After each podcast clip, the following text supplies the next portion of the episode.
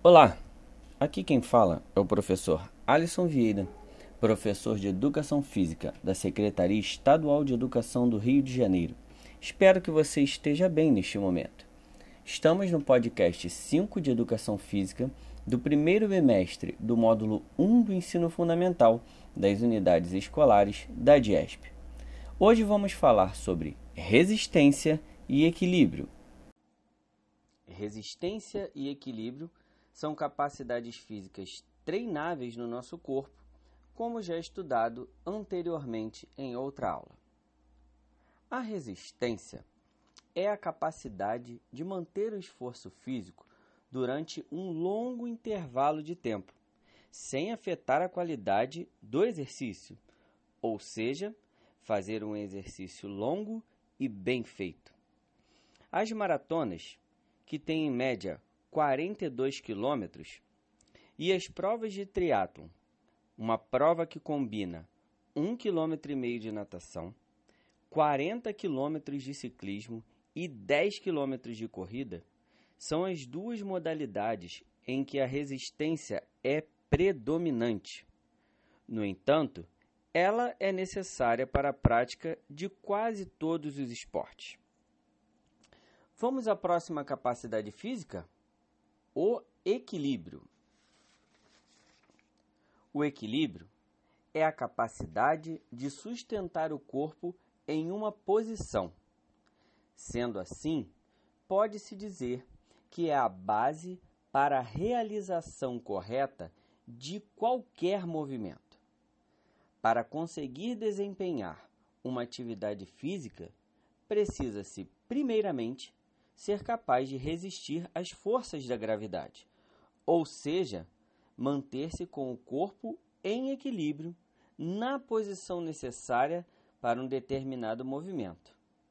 Esta capacidade física é a base para todas as outras capacidades físicas treináveis. Vamos refletir um pouco? Estudando todo este conteúdo, podemos perceber como a atividade física foi determinante em vários aspectos para o desenvolvimento, sobrevivência e conquista do homem e dos povos ao longo dos anos. Percebemos também que, com o passar dos anos e as tecnologias sendo incluídas no dia a dia, cada vez menos o homem necessitou de se esforçar tanto para os seus afazeres.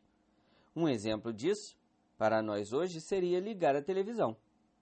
Antigamente, seria necessário que se levantasse do sofá, fosse até a televisão e apertasse um botão para ligar ou desligar a televisão, aumentar ou abaixar o volume, trocar de canal e outras coisas mais. Hoje em dia, simplesmente sentado em nosso sofá, fazemos tudo isso pelo controle remoto. Isso foi bom e ruim ao mesmo tempo. Bom no que diz respeito a facilitar os afazeres, e ruim no que diz respeito à redução drástica de movimentação e esforço corporal. E isso ocasionou vários problemas à saúde do ser humano. E você? Como tem cuidado do seu corpo? Precisamos nos atentar à necessidade de atividade física para nos mantermos saudáveis. Nossa máquina não pode ficar parada. Vamos lá! Pratique sua atividade física preferida: andar de bicicleta, correr, caminhar, jogar um futebol, um basquete, um vôlei, praticar um alongamento, uma musculação faça sua atividade regularmente. Procure um profissional de educação física para te orientar e mãos à obra. Um abraço e até breve.